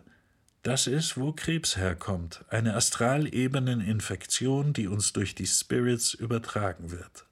Aber der schlimmste Aspekt davon, sich mit der Geisterwelt zu verbinden, ist, dass zu wenige wirklich wissen, worauf sie sich da einlassen und daher ohne jedwede Abschirmtechniken und am besten noch mit Schäden in ihrem PSI-Feld, der Aura, durch früheren Drogenmissbrauch da reingehen und die Spirits fahren per Anhalter in deinem Körpergefäß mit. Ups, das ist ein Einfachticket ohne Rückfahrschein, außer du kennst jemanden, der weiß, wie man die Biester wieder los wird. Diese sogenannten Walk-ins sind häufiger, als man meint. Ihr wäret von den Socken, wenn ihr wüsstet, wie viele Leute Gäste mit sich herumtragen. Wie erkennt man das an einer Person? Nun, einen auffallenden Wandel in der Persönlichkeit und dem Verhalten sollte jeder Beobachter feststellen können. Klarsichtige können auch die physische Manifestation erkennen. Für die, die mir nicht glauben, noch einmal das Zitat von oben. Deshalb fing die Wanderung der dunklen Geister und Seelen an, durch die Menschenwelt zu gehen, die auf den Erden im Ärmel der Sterngruppe Swata leben, und es war nur noch durch die Menschenwelt möglich, dass man auf dem goldenen Weg nach oben kommen kann. Dunkel- und Lichtmächte, Gut und Böse, einige mögen jetzt sagen, das ist alles sehr subjektiv und relativ, das ist schon richtig, aber nur teilweise. Das Gute für den einen kann Böses über viele bringen. Das Konzept von Gut und Böse ist nicht absolut, sondern relativ. Aber dieses Konzept wird absolut, wenn es auf bestimmte Situationen und Ereignisse angewendet wird. Wenn wir außerdem einbeziehen, dass das Böse sehr oft die Maske der Heiligkeit trägt und in ihrem Namen spricht, dann wird es möglich, das wahre Gesicht des Bösen nur durch Taten und Handlungen zu erkennen. Parasitismus nährt die dunklen Kräfte, Schöpfung die des Lichts. Parasiten sind diejenigen, die auf Kosten anderer leben. Es gibt haufenweise Parasiten in der Natur. Man könnte annehmen, dass Parasitismus ein natürliches, notwendiges Phänomen der Natur ist, und das wäre absolut falsch. Jeder Parasit, der sich von einem anderen Organismus oder dem Organismus der Gesellschaft nährt und seine Vitalsäfte absaugt, stirbt entweder mit dem Befallenen oder findet einen neuen Spender. Wie auch immer, jeder Parasit bringt Zerstörung und Chaos mit sich und trägt eine negative Evolution in die Welt. Aber in der Tierwelt füllen Parasiten doch eine positive Rolle aus. Sie eliminieren die schwachen Organismen, die genetisch schwächeren, was wiederum der Bewahrung der Spezies nutzt und der Entwicklung der stärksten und angepasstesten Individuen. Letztendlich also eine positive Entwicklung. Anders als natürliche Parasiten eliminieren soziale Parasiten aber zuerst die stärksten und gesündesten Elemente einer Gesellschaft und zerstören sie damit. Daher befördern soziale Parasiten eine negative Evolution und tragen in sich den evolutionären Tod, wie auch immer man darauf blicken mag. Nach der slawisch-arischen Zeitrechnung gab es 2817 Jahre nach der Unterzeichnung eines Friedensabkommens oder in 2692 v. Chr. einen großen Krieg zwischen Arimia, dem alten China, und Großrussenia, ein Teil des slawisch-arischen Imperiums im Gebiet westlich der Rifianberge, dem Ural. Der Krieg war schlimm und ungleich. Trotzdem unterlag das alte China Arimia. Der Sieg war so bedeutsam und schwerwiegend, dass unsere Vorfahren der Rus die Unterzeichnung des Friedensabkommens als neuen Referenzpunkt in ihrer Geschichte hernahmen. Die arischen Stämme unternahmen ihren ersten Feldzug, um die Menschenopfer und die Verehrung der Göttin Kalima in Dravidien zu beenden. Nachdem sie die Tempelpriesterin in die Verbannung geschickt hatten, kehrten sie heim. Der Feldzug dauerte 76 Jahre und die Stämme kehrten 2893, 2616 vor Christus, in ihr Mutterland zurück. Danach nahmen die Dravider und Naga die alten Traditionen aus den zuvor genannten Gründen wieder auf. Daher unternahm man einen zweiten Feldzug, aus mehreren Gründen nur 610 Jahre nach dem ersten. Dieser zweite Feldzug unterschied sich deutlich vom ersten. Ein Teil der Arier blieb diesmal in Dravidien und begann die heutige Zivilisation zu formen. Der Khan Uman, der hohe Priester der Göttin Tara des Lichts, Tara war die Patronin der Natur und ihr Bruder Targ oder Daztbok war der Hüter des uralten großen Wissens. Der Khan führte diesen Feldzug an und wurde als Berater des Zar der Waldmenschen einberufen. Dieses Ereignis ist in den Veden so beschrieben.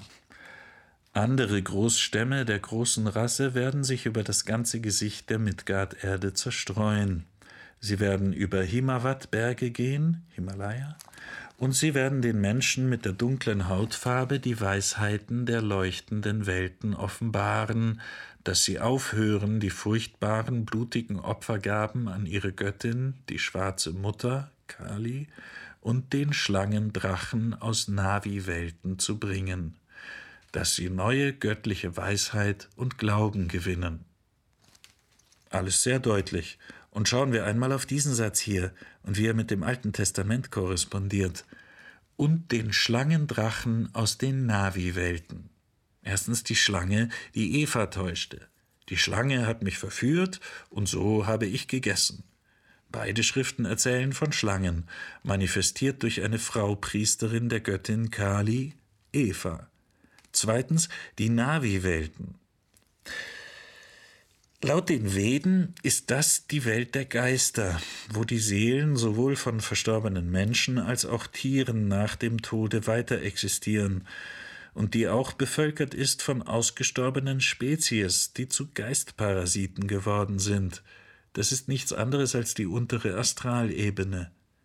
Die Existenz ohne physischen Körper zwang die ausgestorbenen Spezies, sich fundamental an die Begebenheiten in der astralen Welt anzupassen, zu einer unkörperlichen, parasitären Lebensweise. Einige transformierten zu sogenannten Astraltieren, die die Lebensenergie derer verschlingen, die auf der physischen Welt leben.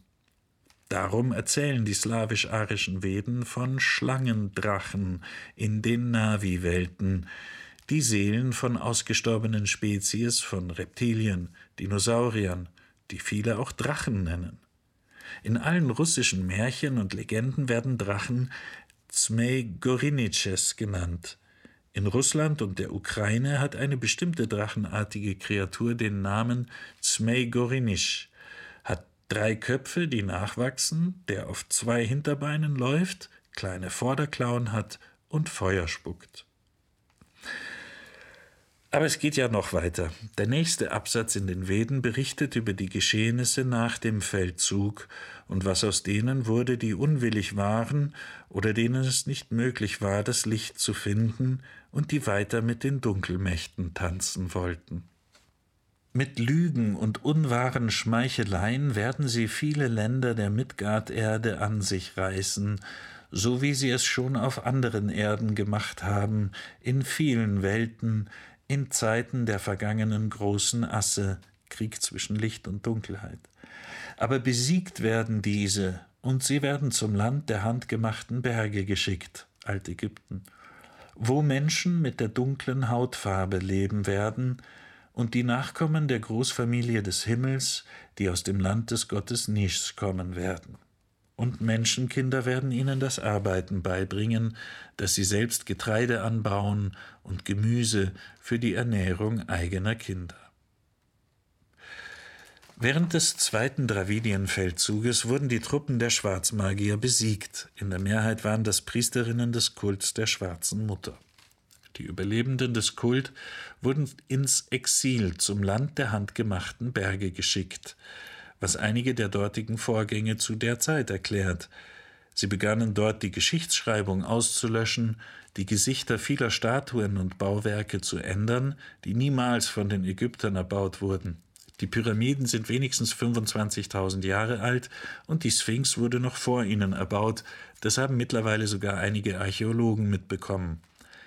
Die Sphinx weist Erosionen auf, die von Wasser herrühren und doch hat diese Region seit etwa 11.000 Jahren keine nennenswerten Regenfälle mehr gesehen.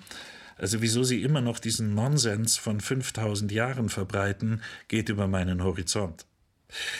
Die Realität ist, auch mit unseren heutigen technischen Möglichkeiten und Maschinen könnten wir die Pyramiden immer noch nicht innerhalb dieses exakten Toleranzbereichs hinstellen. Dazu noch, woher konnten sie all diese Kompasspunkte kennen? Oder dass Gizeh genau in der Mitte liegt, ohne dass sie es aus mehreren Kilometern Höhe betrachten konnten? Diese Art von logischen Fragen geht an den meisten vorbei, die eine Fähigkeit zum kritischen Denken von 0,0 aufweisen. Nach dem zweiten Feldzug blieben die arischen Stämme also zum Teil dort, und den besiegten Schwarzmagiern wurden wohl mehrere Orte für ihr Exil angeboten, da die Urs, die die spirituelle Führung bei der weißen Rasse hatten und ihre Lehrer waren, besiegte Feinde nie vernichteten, sondern versuchten sie zu einem ehrenwerten Leben zu führen, und das wiederum wussten die Führer der Dunkelmächte nur zu genau. Daher bereiteten sie schon einmal drei Zentren für künftige Schlachten vor und verschafften sich schon im Voraus eine Gefolgschaft dort. Dravidien, Indien, das Reich des Kusch, Altäthiopien und Mesopotamien, Assyrien. In etwa dieser Zeitspanne, in der Mitte des 8. Jahrhunderts vor Christus, begannen Äthiopien und Assyrien eine sehr aggressive Politik gegenüber ihren Nachbarn. Als Ergebnis eroberte Äthiopien Ägypten und Assyrien kontrollierte weite Teile des Landes Mesopotamien und führte andauernd Kriege gegen seine Nachbarn für acht Jahrhunderte. Der Kult der schwarzen Mutter wurde überall eingeführt, teils unter anderem Namen. Der Großteil von ihnen waren Menschen der hybriden grauen Rasse, einige der Schwarzen, Draviden und Naga, und einige waren die Verstoßen der slawisch-arischen Stämme. Alle von ihnen Gefolgsleute des Kult der schwarzen Mutter. Sie begannen ihre lange Reise von Dravidien nach Altägypten, die etwa zwei Jahrhunderte dauerte. Sie wanderten mit ihren Familien und all ihren Habseligkeiten durch die Lande, wo sie keineswegs von allen mit offenen Armen empfangen wurden. Oft hielten sie für viele Jahre irgendwo an, um ihre Kräfte zu sammeln oder sich den Weg durch feindliches Gebiet mit Waffengewalt freikämpfen zu müssen. Über die Zeit wurden einige zu nomadisierenden Stämmen, die von den Historikern Hyksos genannt werden. Am Ende des 18. bis Anfang des 17. Jahrhunderts vor Christus eroberten sie Altägypten. Die Hyksos regierten dort für etwa 110 Jahre und nur ein Teil von ihnen zog nach Süden ins Reich des Kusch, das im Alten Testament Neu-Eden genannt wird. Am Ende eines langen Weges erreichten die Unterstützer des Kultes der schwarzen Mutter ihr neues Paradies und eine neue Epoche der Midgard-Erde-Zivilisation brach an.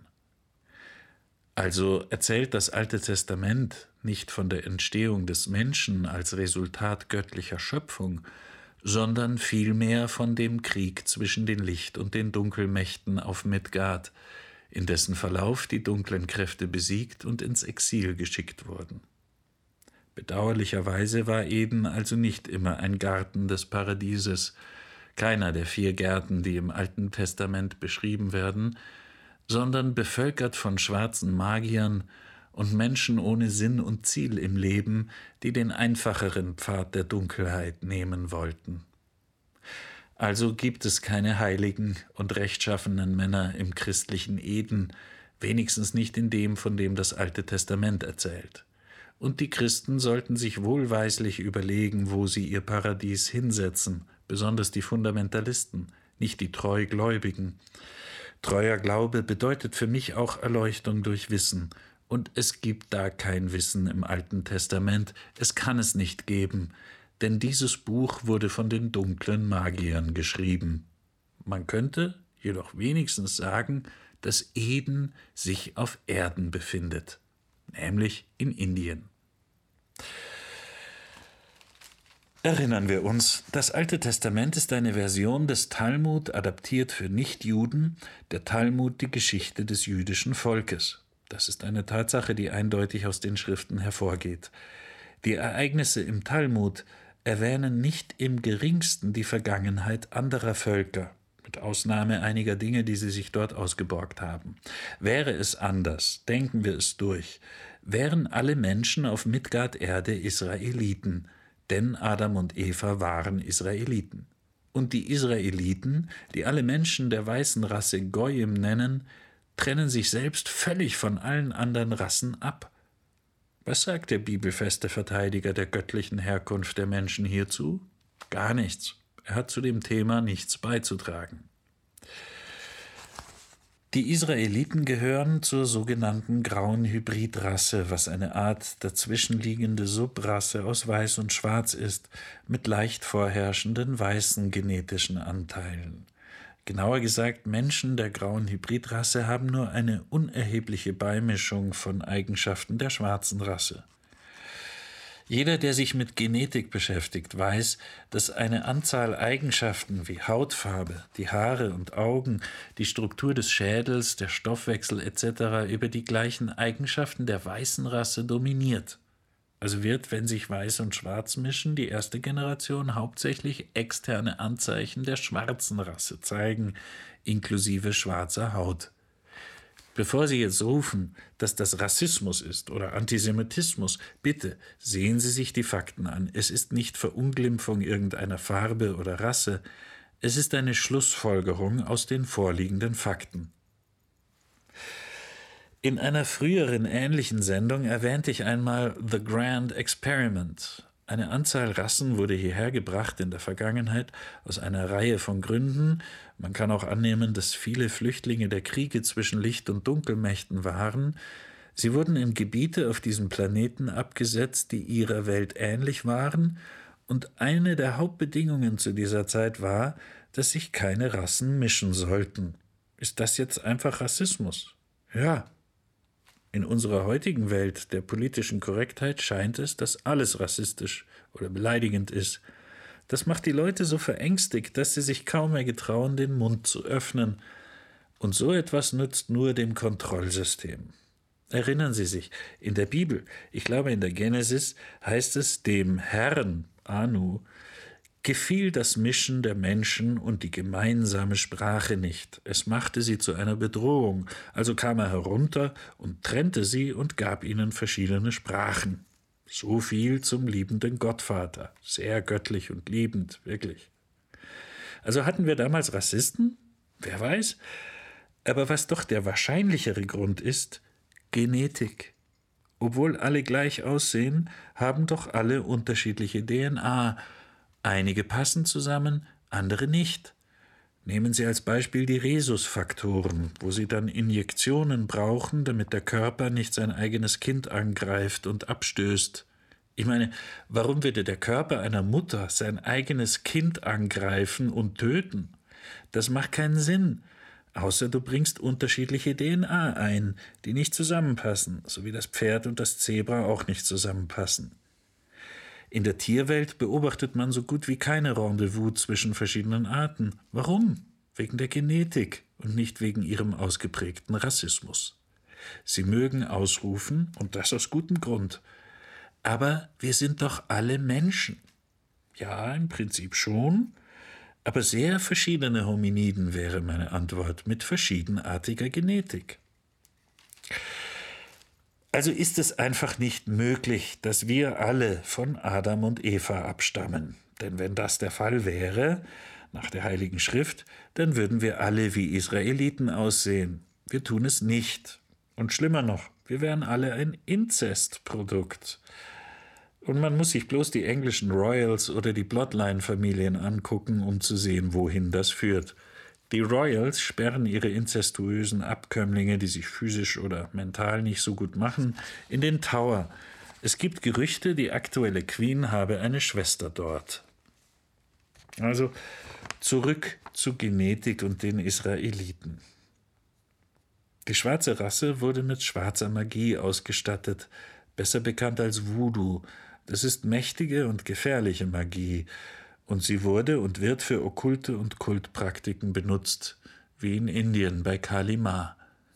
In uralten Zeiten wurde ihnen auch das Wissen darüber gegeben, sich mit der weißen Rasse zu mischen, um ihr Voodoo noch stärker zu machen mit Hilfe der weißen Magie. Das wurde dann gegen die Lichtmächte und die große weiße Rasse benutzt. Ich sage das nicht, um rassische Überlegenheit auszudrücken. Es ist nur einfach so, dass diese Leute die spirituell und evolutionär höchst entwickelten waren, die je auf diesem Planeten gewandelt sind. Und so wurde das Mischen von den Dunkelmächten benutzt, um das Licht zu schwächen. Das ist es also, wo die Israeliten herstammen. Eine Mischung aus weißer und schwarzer Rasse aus dem Haupteden in Indien. Sie migrierten dann für 200 Jahre Richtung Ägypten und siedelten in verschiedenen Gebieten auf dem Weg, was dann der Süden Russlands, wie wir es heute kennen, wäre, daher der Begriff Kasarier und Aschkenasen und weiter zu den vertrauteren Namen, die wir heute haben. Ich habe vorher schon erwähnt, dass sie in vielen Ländern abgelehnt wurden aufgrund ihrer schlechten Verhaltensmerkmale. Das war vor Christi Geburt. Aber nach Christi Geburt sind diese Leute aus 106 Ländern rausgeworfen worden. Also sie haben ein andauerndes gesellschaftliches Problem seit Tausenden von Jahren. Man hat sie damals nicht Juden genannt, da das gar nicht möglich war, denn der Buchstabe J wurde nicht vor dem 14. Jahrhundert verwendet. Der Begriff Jude taucht erstmals im 17. Jahrhundert auf. Wenn man realisiert, es gab keinen Buchstaben J von Christi Geburt bis zu den 1400er Jahren. Die Namen Jesus, Job, Jerusalem, Judas waren gar nicht möglich. Wenn diese Namen so wichtig waren, warum hat man die ursprünglichen Namen denn geändert? Dazu später mehr. Sollten wir wegen dieser Tatsachen jetzt eine ganze Rasse verdammen? Ganz sicher nicht. Diese Menschen wurden als Werkzeuge der dunklen Kräfte missbraucht. Ihnen wurde ein ganzer Haufen purer, lupenreiner Lügen aufgetischt. Ihnen wurde gesagt, sie wären etwas Besonderes und stünden über allen anderen Leuten. Sie sollen für die Zerstörung der Welt beten, das Armageddon, vor dem nur sie allein gerettet werden würden. Ein totaler Genozid nur um sie zu retten? Das ist falsches Denken auf absolut jeder Ebene. Ich persönlich denke, das einfache jüdische Volk hat mehr als genug gelitten. Das Problem ist immer, wer sind die Strippenzieher? Das ist und war es schon immer. Das jüdische Volk ist das Bauernopfer im ganz großen Stil, missbraucht von Menschen und Wesen mit einer ganz düsteren Agenda. Natürlich ist ihre Rolle in der Weltgeschichte und besonders in den letzten vier, fünfhundert Jahren die von großem Leid, Schaden und Tod in den Händen von diesen zionistischen Dunkelmächten. Namen wie Rothschild, Hitler, Stalin, Lenin, Trotzki, Ariel Sharon, Benjamin Begin, er schlug es ab, die Juden aus den Konzentrationslagern zu holen, als ihm Hitler und Churchill das 1942 anboten. Warburgs, Bauer, Weishaupt, Netanyahu rollen nur so von der Zunge als Überbringer von Verderbnis, Folter und Tod. Alle waren ethnische Juden. Dies waren Leute, die teilnahmen oder den Weg dafür ebneten, über die Balfour-Gruppe ein neues Land zu erschaffen, nicht zurückzugeben, sondern zu erschaffen, um einem Narrativ zu entsprechen, mit der Hauptbotschaft, die eine der größten Lügen auf diesem Planeten darstellt. Israel ist eine Anbetung der dunklen Götter Isis, Ra und El, was wie Al Gott bedeutet. In den letzten hundert Jahren haben sie Russland und seine Geschichte zerstört, den Mittleren Osten und Teile von Arabien vernichtet, infiltrierten die Top-Positionen in England, haben mittels der doppelten Staatsbürgerschaft und Lobbygruppen nicht nur das amerikanische politische System gekidnappt, sondern auch das Justizsystem, haben amerikanische Polizeitruppen in Brutalität trainiert und obendrein auch noch das globale Finanzsystem an sich gerissen über erst die Federal Reserve, dann über die Rothschild-Familie, die von allen Bloodline-Familien am nächsten mit der Draco-DNA übereinstimmt, und haben so ziemlich jede Bank auf der ganzen Welt in ihrer Hand. Diese Leute sind die totalen Parasiten. Und doch geht sehr viel amerikanisches Geld nach Israel, um einen weiteren Genozid zu finanzieren. Das muss aufhören. Vielleicht ist es jetzt einfacher zu begreifen, warum diese Leute den Menschen, den man als Jesus kennt, töten haben lassen. Es war eine weitere Version des Kriegs zwischen Licht und Dunkelmächten. Mein Name ist Thomas Williams. Das ist die Truth, Honor and Integrity Show. Ich wünsche euch allen eine gute Nacht.